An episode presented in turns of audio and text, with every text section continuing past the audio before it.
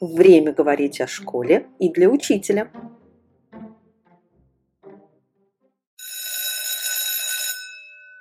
Здравствуйте, дорогие друзья! Мы продолжаем наш подкаст «Перемены для учителя». Меня зовут Иван Иванов. Со мной Елена Вакимян.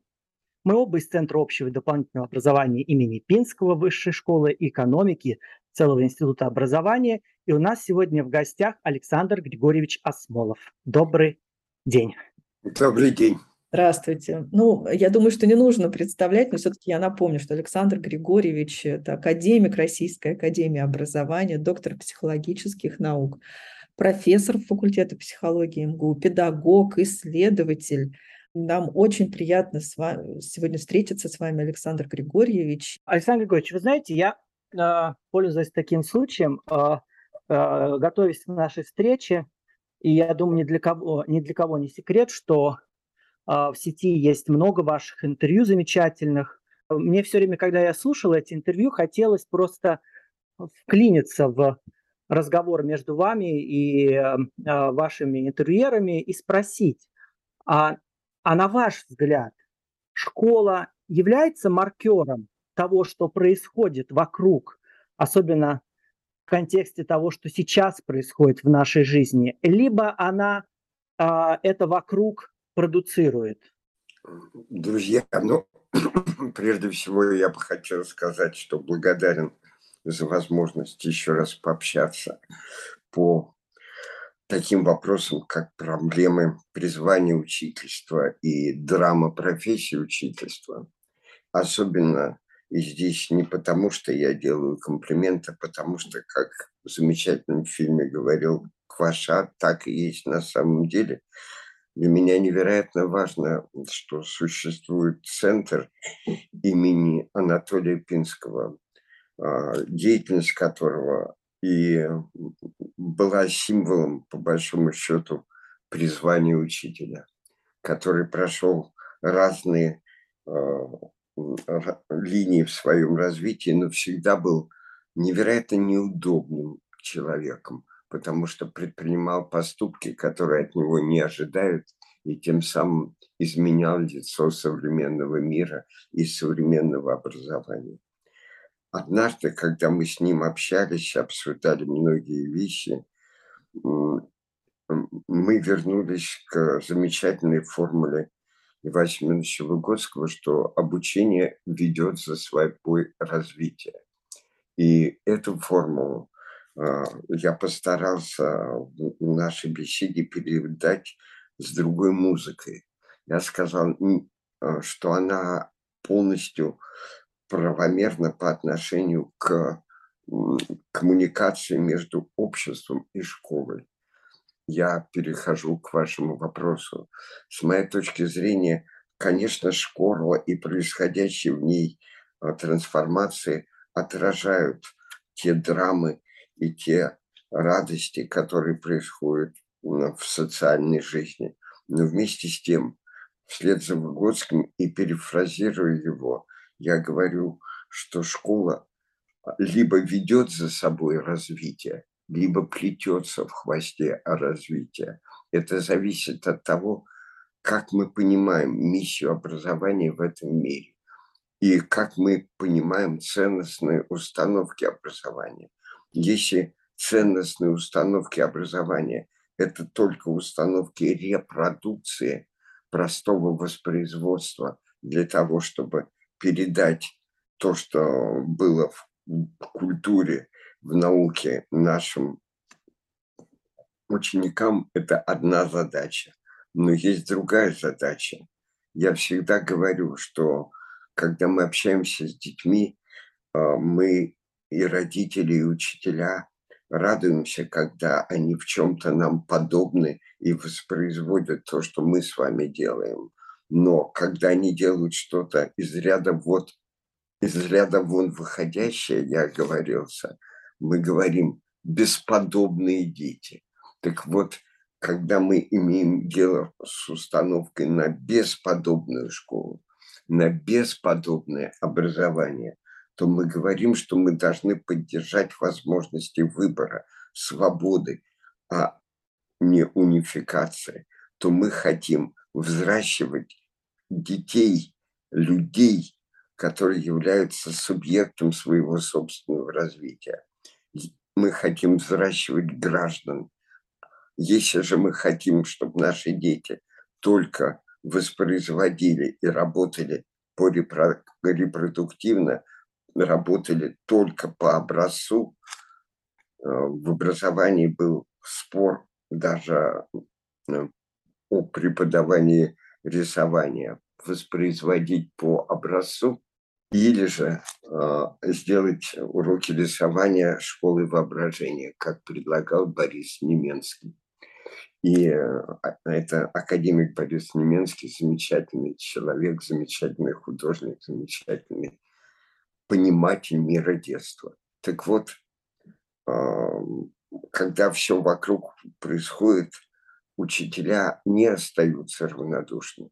Одни учителя предпочитают нормальную жизнь конформизма и начинают жить по формуле, может быть, я кого-то этим огорчу, У2, угадать, угодить. И ждут инструкции сверху, и тем самым они очень важную решают задачу, чтобы они остались в собственной безопасности и безопасности для школы, следуя установкам времени.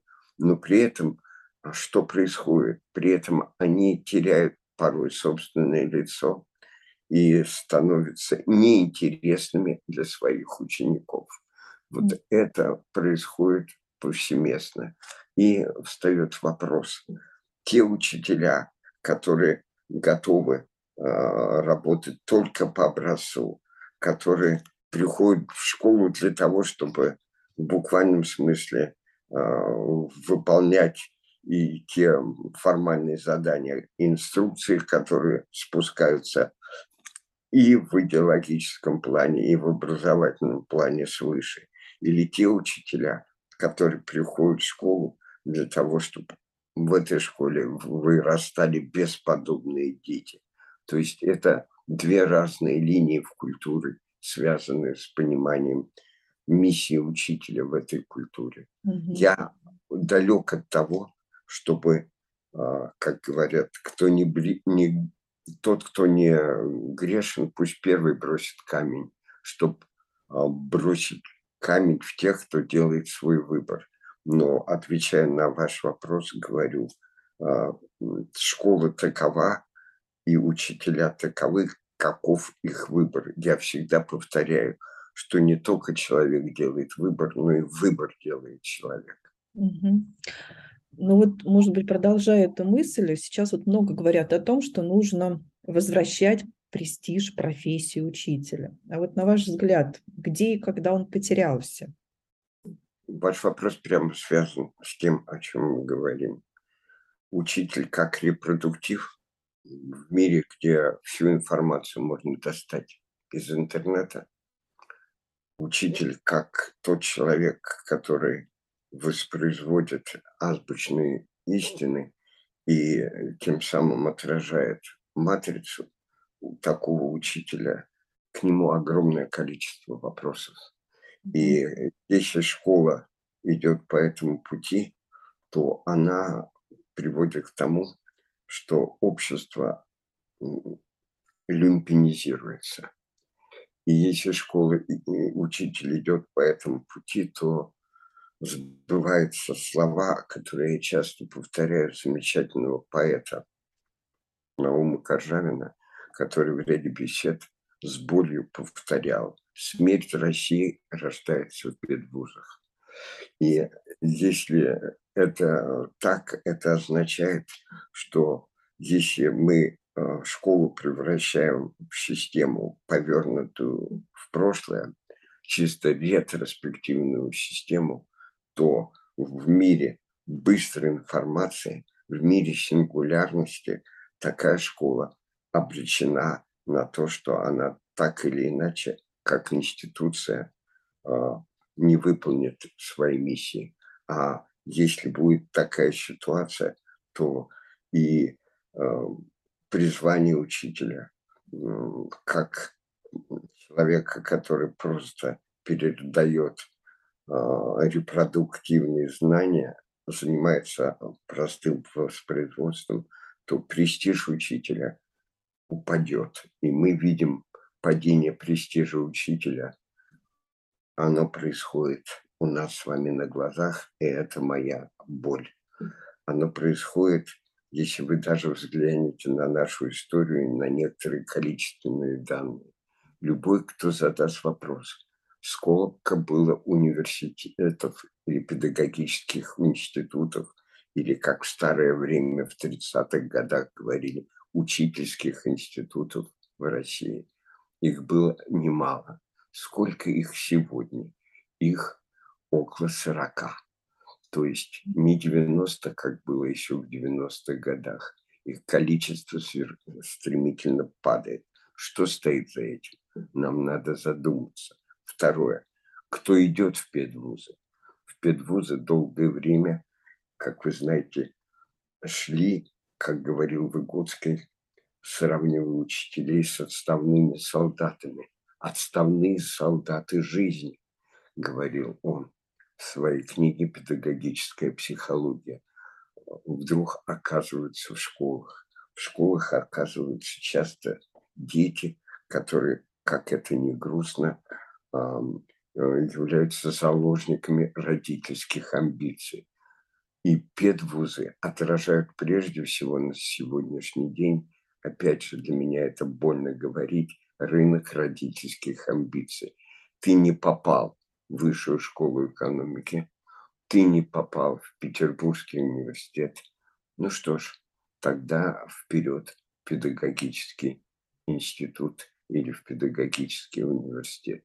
Иными словами, я бы хотел говорить радостно и эйфорично, но у меня это сегодня не получается. А сегодня учителя сталкиваются, в отличие от 90-х годов, которые я считаю годом, годами в буквальном смысле резкого подъема интереса и ценности школы, годами, в которые, например, наш с вами коллега Анатолий Пинский э, создавал и дал жизнь и Вальдорфской школе, и дал жизнь многим направлениям, которые являются инновационными направлениями. А сегодня установка образовательной политики – это унификация и деперсонализация. Это мы видим и по сокращению учебников, которые предлагают примерно от 900 тысяч сократить до того или иного минимума. идет на наших глазах урезание а, списка учебников под а, предлогом, что детям это сложно, учителя это не могут воспроизвести. Надо что сделать? Что такое унификация? Это бегство от выбора. И когда мы делаем а, образование унифицированное, мы проигрываем к сожалению, образовательная политика в наши дни, особенно в ситуации кризиса, все более становится политикой в стиле военного коммунизма, а именно унификация, обезличивание и бегство от выбора. Угу. Поэтому, если так пойдет дальше, то мы будем иметь и дальше ситуацию люмпинизации учительства и падения престижа одной из самых великих профессий, которые есть на Земле. Я считаю, что учителя – это антропологическая профессия. Есть несколько антропологических профессий. Их задача – это в буквальном смысле человековедение и человекознание. Этими профессиями являются профессии учителя, этими профессиями являются профессии врача. Их не то, что в их центре внимания.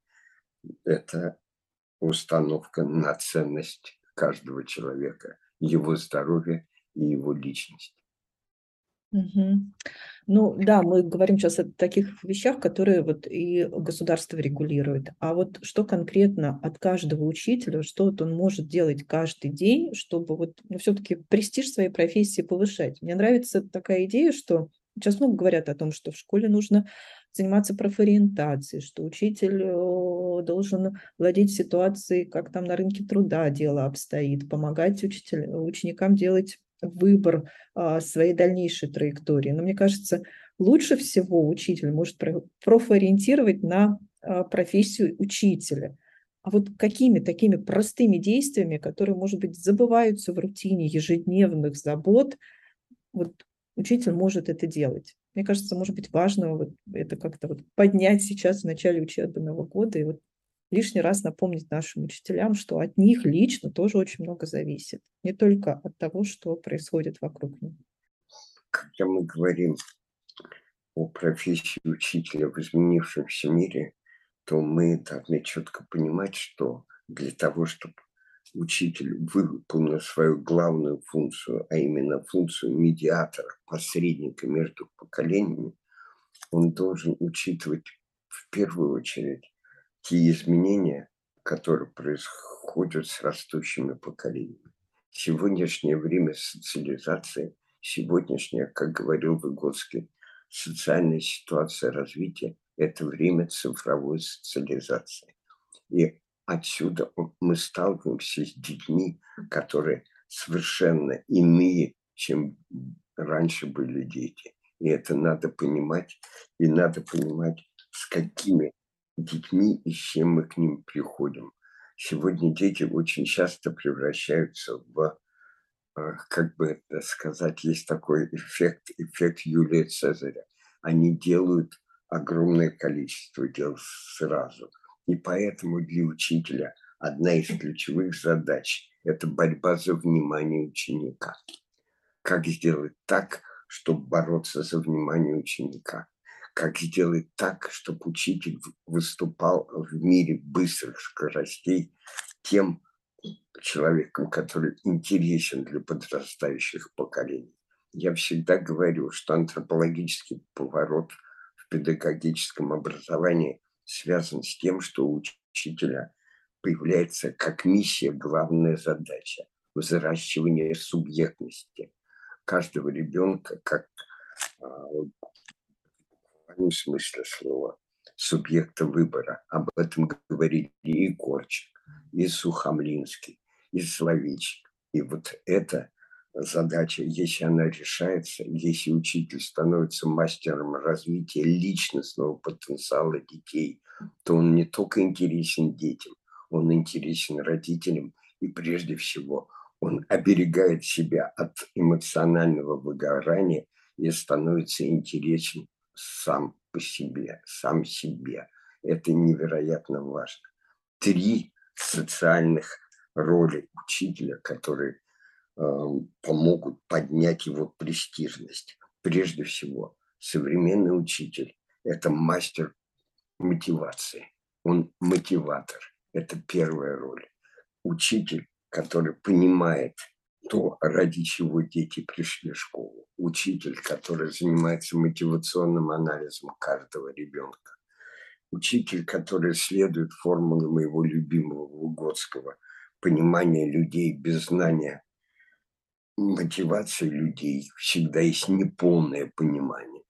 Так вот, учитель, который преодолевает все это и понимает, что современный ребенок – это замечательный почемучка, который любит задавать вопросы, должен сам оставаться почемучкой, учитель как почемучка, чтобы он был интересен подрастающим поколениям. Итак, первое ролевая модель поведения, которая может привести к тому, что роль учителя э, как человека, который реализует свою судьбу и призвание в учительской профессии, его, как говорится, статус в обществе возрастет, если он станет мотиватором а, подрастающих поколений.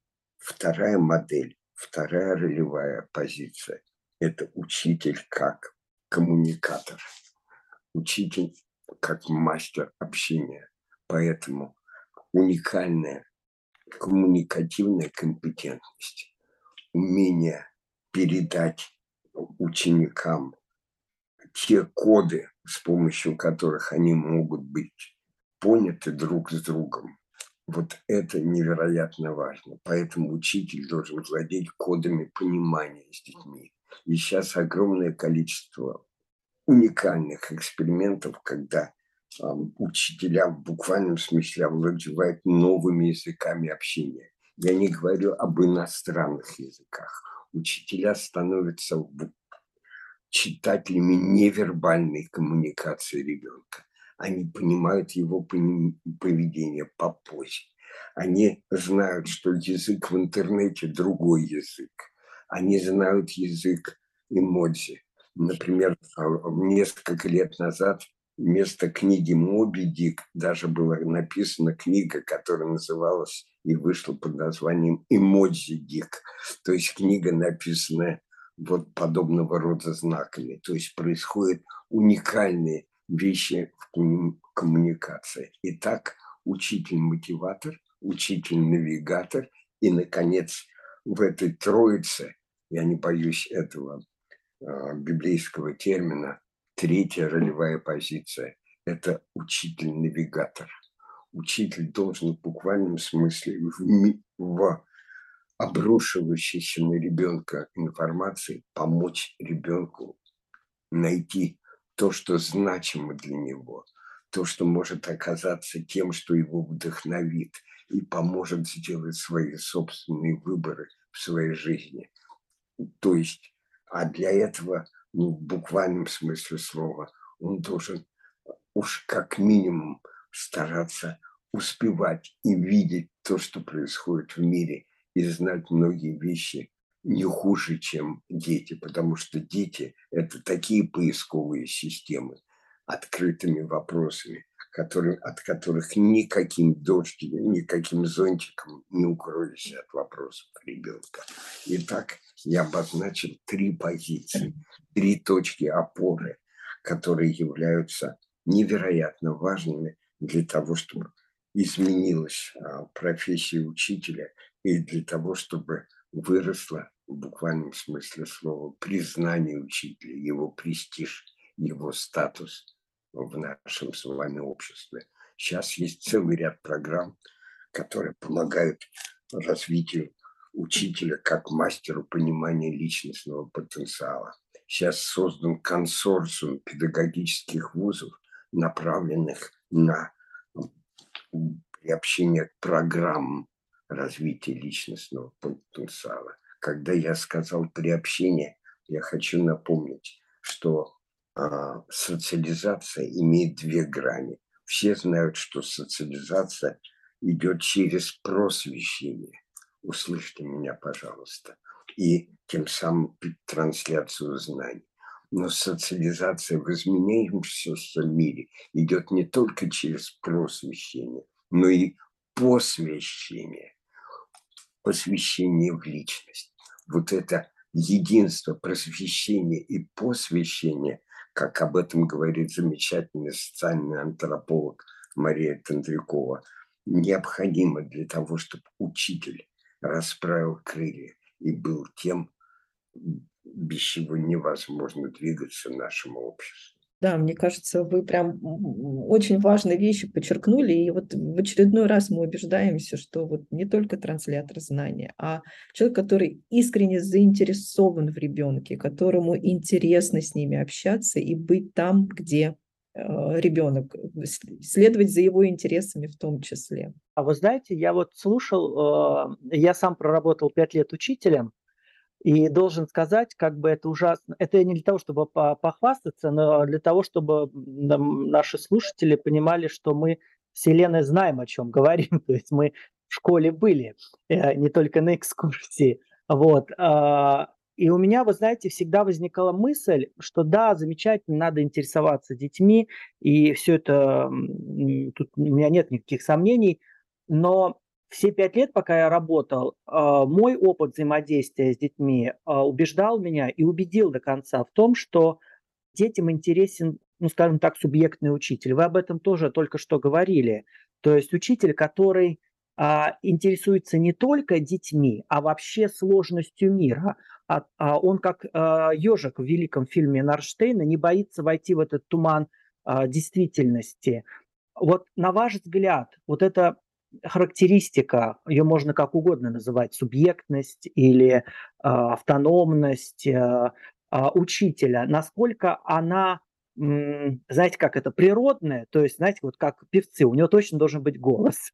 Вот для учителя это вот точно должна, должна быть субъектность. Или ее можно в тех же педагогических э, университетах вас, э, развивать, и сам учитель должен придя в школу через какие-то годы уже работы, э, все время работать над поддержанием вот этой субъектности а, и а, интересности, как это, э, интереса к окружающей действительности, а, чтобы быть профессионалом, потому что насколько там, опять же, подсказывает мой опыт а, работы в школе, просто знание present perfect и алгоритмов задавания вопросов – даже если мы будем каждый раз получать новые технологии преподавания, все это не имеет никакого значения, если вот этот интерес куда-то деется.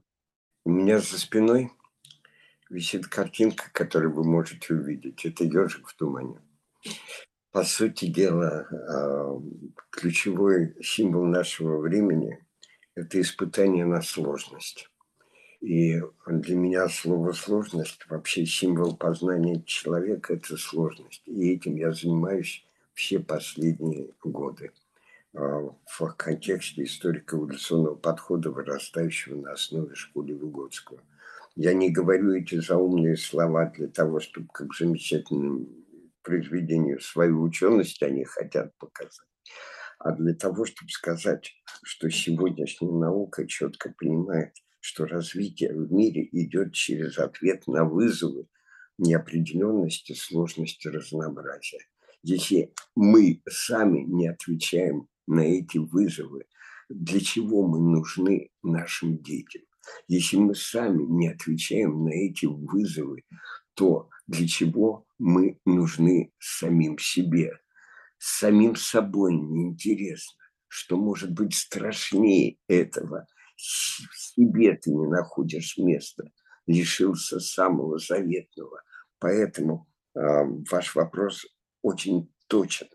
Э, учитель, который не интересен сам для себя, учитель, который не чувствует, что он является, э, как любой человек, незавершенным проектом эволюции, учитель, который не развивает свою собственную субъектность, этот учитель э, вряд ли может стать э, тем, э, на кого влюбленно будут смотреть наши дети. Является ли субъектность человека как абсолютный музыкальный слух задатком? Знаете, любой дар конструируется, даже если он дар. Поэтому дар быть учителем это один из самых великих даров. Я когда-то писал, цени учителя не за потоки слов, не за умение говорить, а слушать. Учитель выше нет в стране постов. Учителя, спасите наши души. И эти же слова, которые я писал, они для меня а, являются знаком и символом того, что профессия учительства, престиж этой профессии – это в буквальном смысле маркер. Я возвращаюсь к вашему вопросу. Идет ли общество по культуре полезности или культуре достоинства?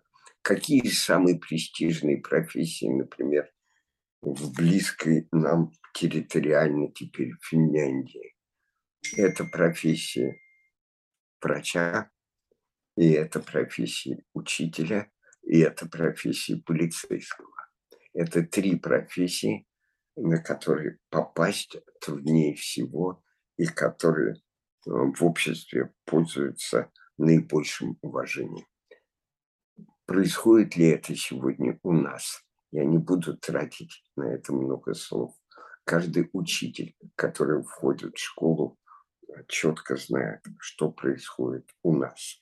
И в этой ситуации, не потому что я страдаю грехом повышенного пессимизма, я хочу сказать, что появляются такие программы, как, например, программа «Учитель для России», в которых так или иначе а, показывается, насколько именно образование, именно учитель – это ключевые фигуры в культуре.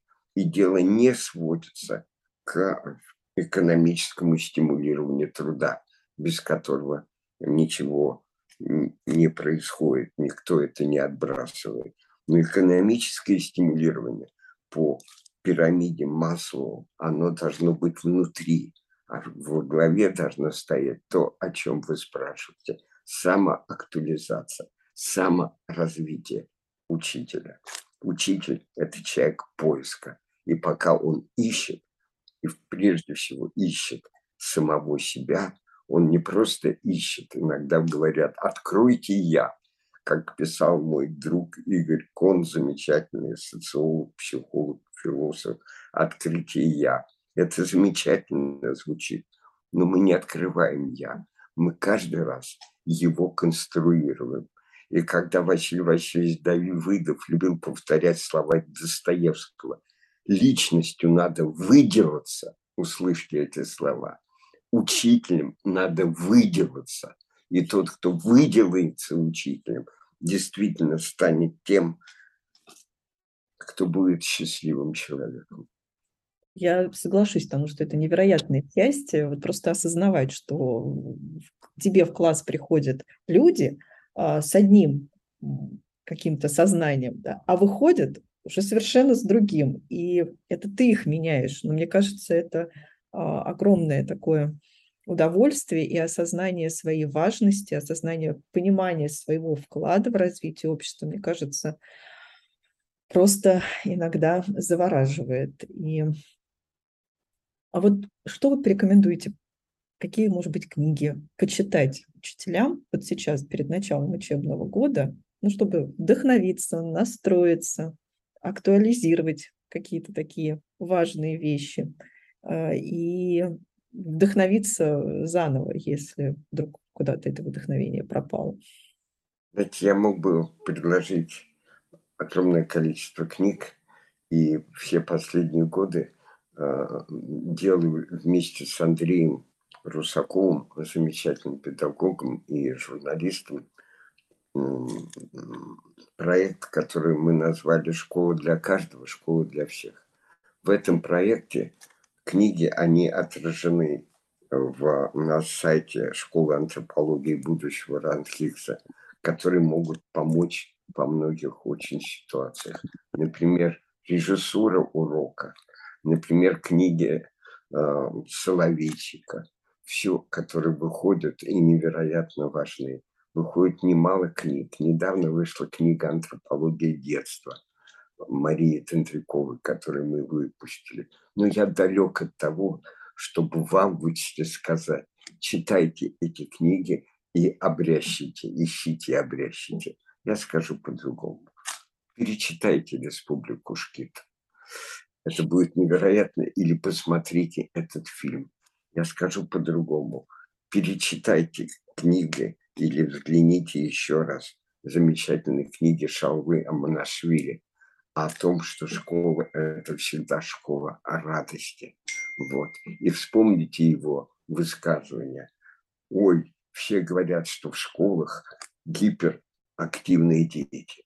Это неверно. В школах гиперпассивные учителя, говорит Аманашвили.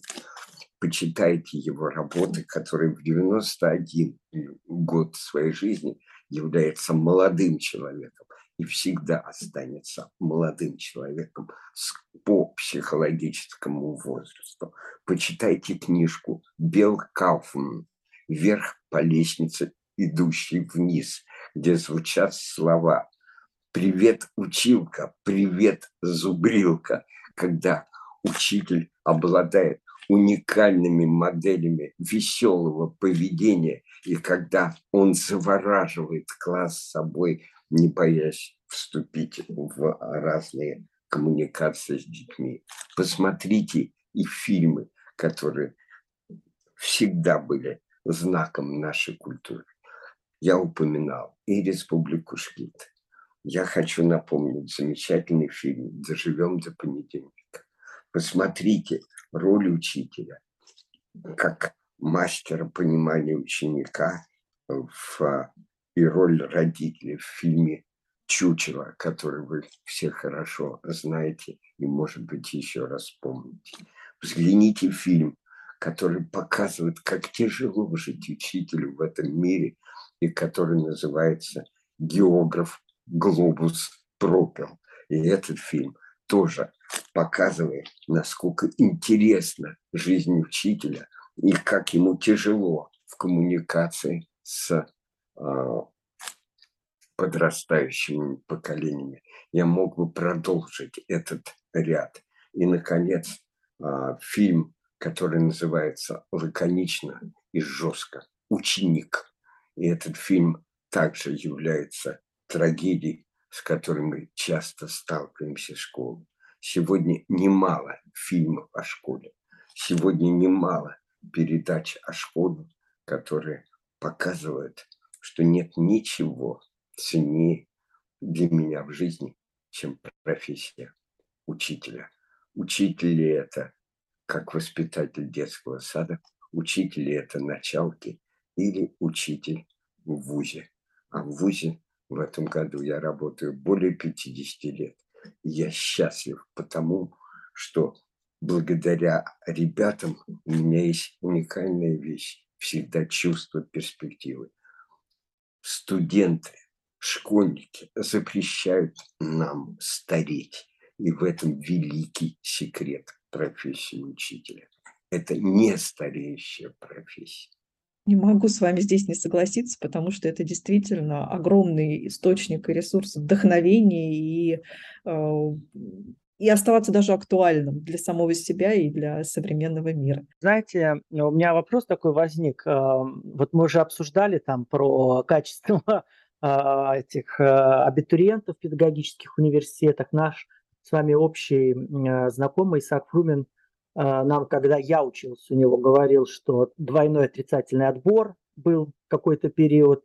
Мы не будем про пессимизм, потому что я жуткий пессимист вообще. А, а, и мы знаем, что молодые учителя уходят из школы очень активно, потому что вообще-то школа это не только полет, но и рутина, и от нее никуда не деться, и вообще-то серьезные технологии. А, что бы вы сказали молодому учителю, вот который, может быть, слушает нас и задумался о том, что он хочет бросить эту профессию? Понятное дело, что слова трех э, талантливых и одного выдающегося ума – вряд ли смогут э, поменять э, решение того или иного человека. Но тем не менее, вот что бы вы ему сказали, чтобы не то, чтобы он не уходил из школы, но как-то, чтобы он еще раз подумал о, о своем о будущем, о своей перспективе, о своей карьере? Я прежде всего бы сказал, что если человек задумался, там он или не там, туда он или не, туда пришел, он оказался в самой значимой ситуации, в которых развивается личность, ситуации личностного выбора. И от этого выбора зависит, как я уже говорил, не только то, куда он попадет, но и то, кем он станет. Каждый раз, совершая этот выбор, повторяю, мы выбираем сами себя. Поэтому я бы не стал тем, кто бы менторски говорил – непременно останьтесь в школе. Школа самая лучшая. Учителя все невероятно важны. Нет, я бы никогда не говорил такие слова. Я бы задал вопрос. А нафига вы существуете в этом мире? И от этого вопроса зависит тот путь, который вы выбираете. Я всегда повторяю, жизненный путь – это история отклоненных и сконструированных альтернатив. Идите навстречу выбору, а не бегите от него. И это главное. Мне кажется, на этой потрясающей мысли мы можем завершить сегодняшний подкаст. Большое спасибо вам, Александр Григорьевич. Вы знаете, очень вдохновляющая у нас получилась беседа, потому что мне кажется, вот мы с Еленой это обсуждаем в этом сезоне – предыдущем мы очень много говорили о конкретных методиках, технологиях, и мы продолжим это делать, потому что мы считаем, что важно помогать учителю получать конкретные решения. Но вот этот сезон мы хотели бы посвятить а, разговору о сложности, разговору о том, что профессия учителя не предполагает только знание хороших методик. И я думаю, что сегодняшний разговор был просто чрезвычайно важен. В первую очередь нас с Еленой и, надеюсь, для наших слушателей. Большое вам спасибо. Вам спасибо и вам, и Елене. И дай вам, как говорится, Бог, не боюсь сказать этого слова, удачи в самой трудной профессии, ремесле, антропологической профессии учителя. Спасибо большое, Александр Григорьевич. До встречи, друзья. До встречи.